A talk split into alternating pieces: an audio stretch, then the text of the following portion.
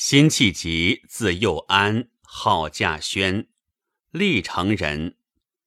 二十一岁参加抗金义军，曾任耿京军的长书记。不久投归南宋，历任江阴建判、建康通判、江西提点刑狱、湖南、湖北转运使、湖南、江西安抚使等职。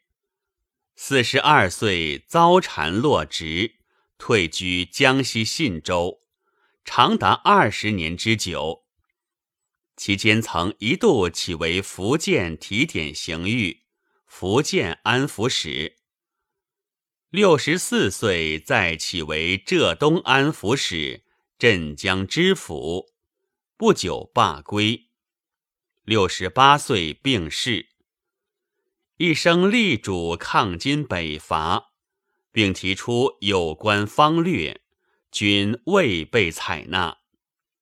其词热情洋溢，慷慨激昂，富有爱国感情。有《稼轩长短句》及《金人集本》《新稼轩诗文超存》，词存六百二十九首。摸鱼儿，辛弃疾。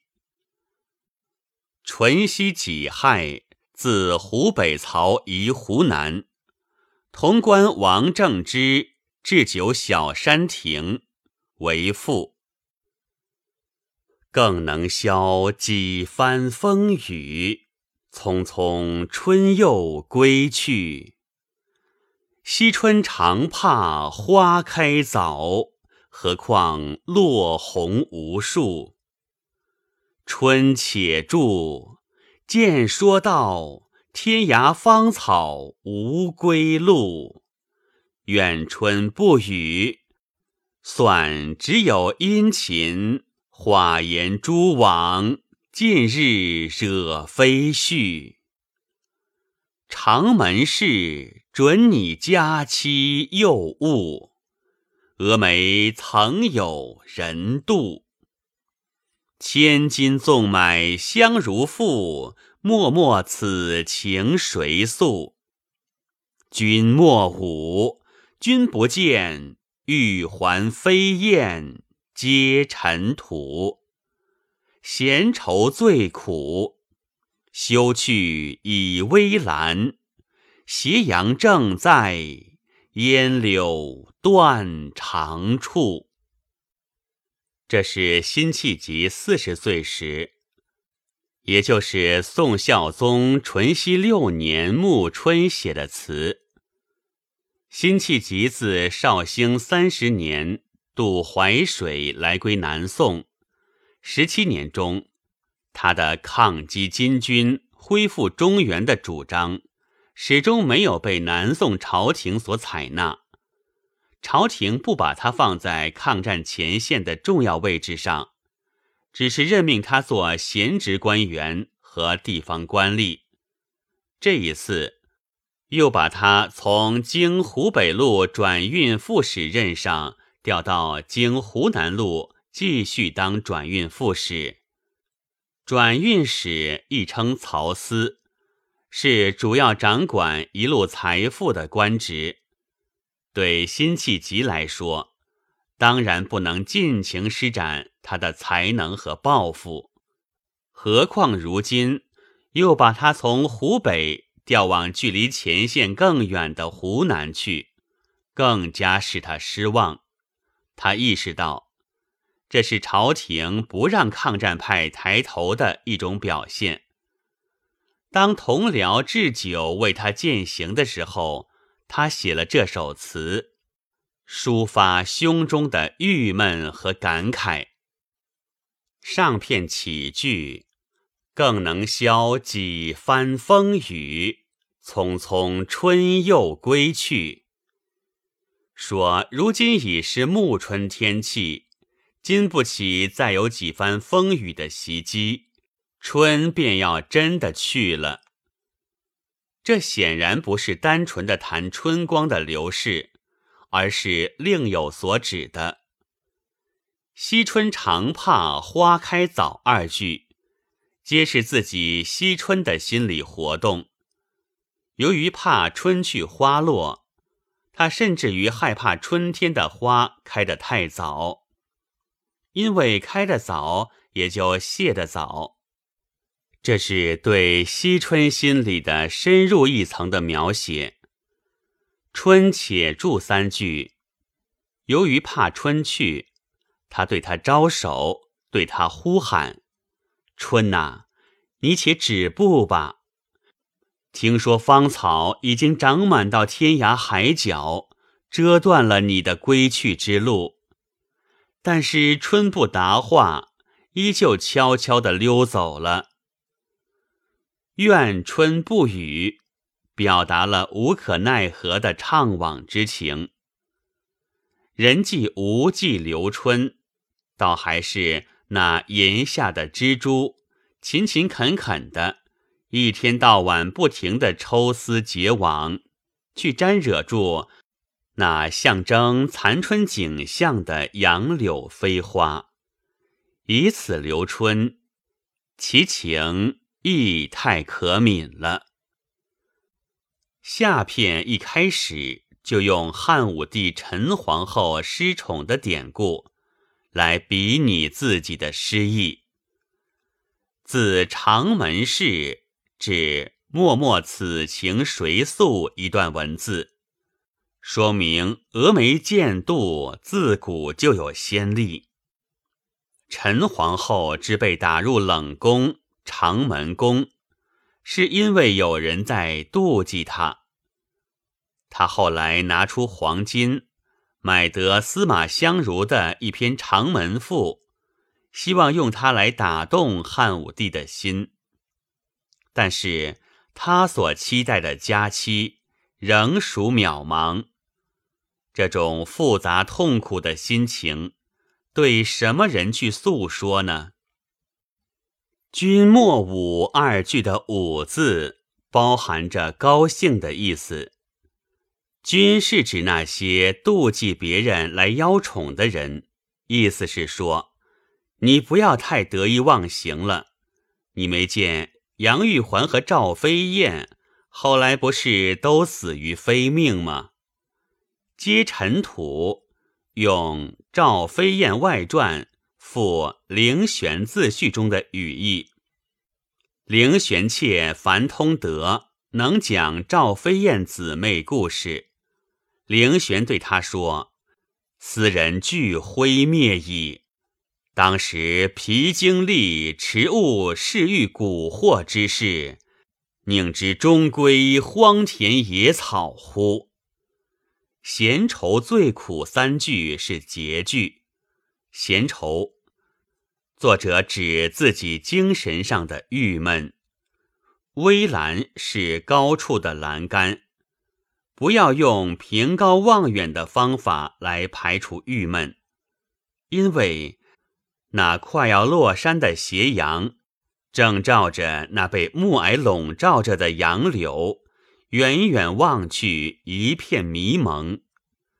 这样的幕景会使人见景伤情，以至于销魂断肠的。这首词上片主要写春意阑珊，下片主要写美人迟暮。有些选本以为这首词是作者借春意阑珊来衬托自己的哀怨，这恐怕理解的还不完全对。这首词中当然有作者个人遭遇的感慨，但更重要的。是他以含蓄的笔墨写出了他对南宋朝廷暗淡前途的担忧。作者把个人感慨纳入国事之中。春意阑珊，时兼指国家大事，并非像一般词人作品中常常出现的祈愿和闲愁。上片第二句。匆匆春又归去的“春”字，可以说是这首词中的词眼。接下去，作者以春去作为这首词的主题和总线，精密的安排上下片的内容，把他那满怀感慨曲折的表达出来。他写风雨，写落红，写草迷归路，对照当时的政治现实，金军多次进犯，南宋朝廷。在外交、军事各方面都遭到了失败，国事处于风雨飘摇之中，而朝政昏暗，奸佞当权，闭塞贤路，致使无路请缨。上述春事阑珊的诸种描写，不是很富有象征意味吗？作者以蜘蛛自比。蜘蛛是微小的动物，它为了要挽留春光，施展出全部力量，在画言蛛网句上加算只有殷勤一句，意义更加突出。这正如晋朝的著名画家顾恺之为裴楷画像，像画好后。画家又在颊上添几根毛，观者顿觉画像神情显得格外生动。尤其是“殷勤”二字，突出地表达了作者对国家的耿耿忠心。这两句还说明，辛弃疾虽有殷勤的报国之心，无奈位低权小。不能起重大的作用。上片以写眼前的景物为主，下片则都是写古代的历史事实。两者看起来好像不相连续，其实不然。作者用古代宫中几个女子的事迹来比自己的遭遇，进一步抒发其峨眉见度的感慨。这不只是辛弃疾个人仕途得失的问题，更重要的是关系到宋氏兴衰的前途。它和《春去》的主题不是脱节，而是相辅相成的。作者在过片处推开来写，在艺术技巧上说，正起风断云连的作用。下片的结句甩开咏史，又回到写景上来。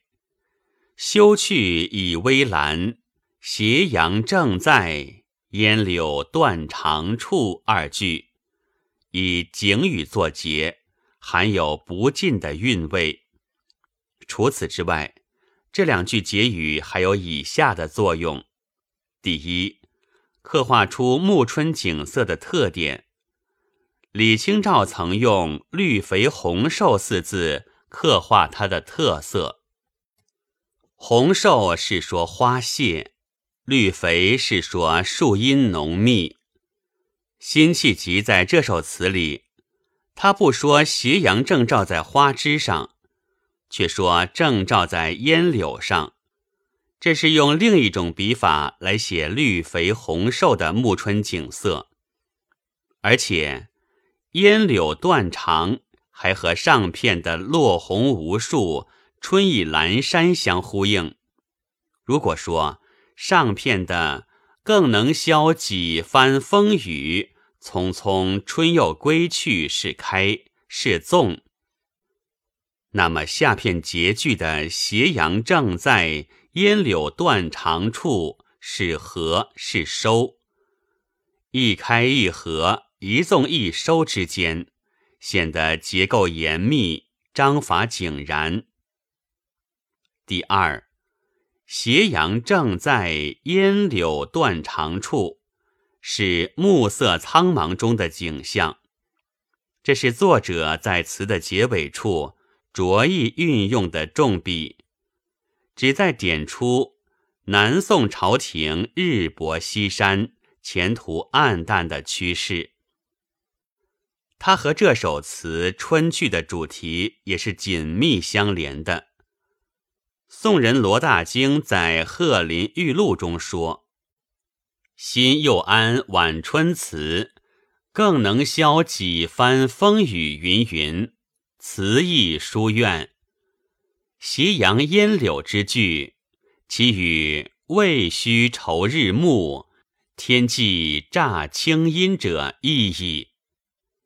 闻寿皇见此词颇不悦，可见这首词流露出来的对国事、对朝廷的担忧愿望之情是很强烈的。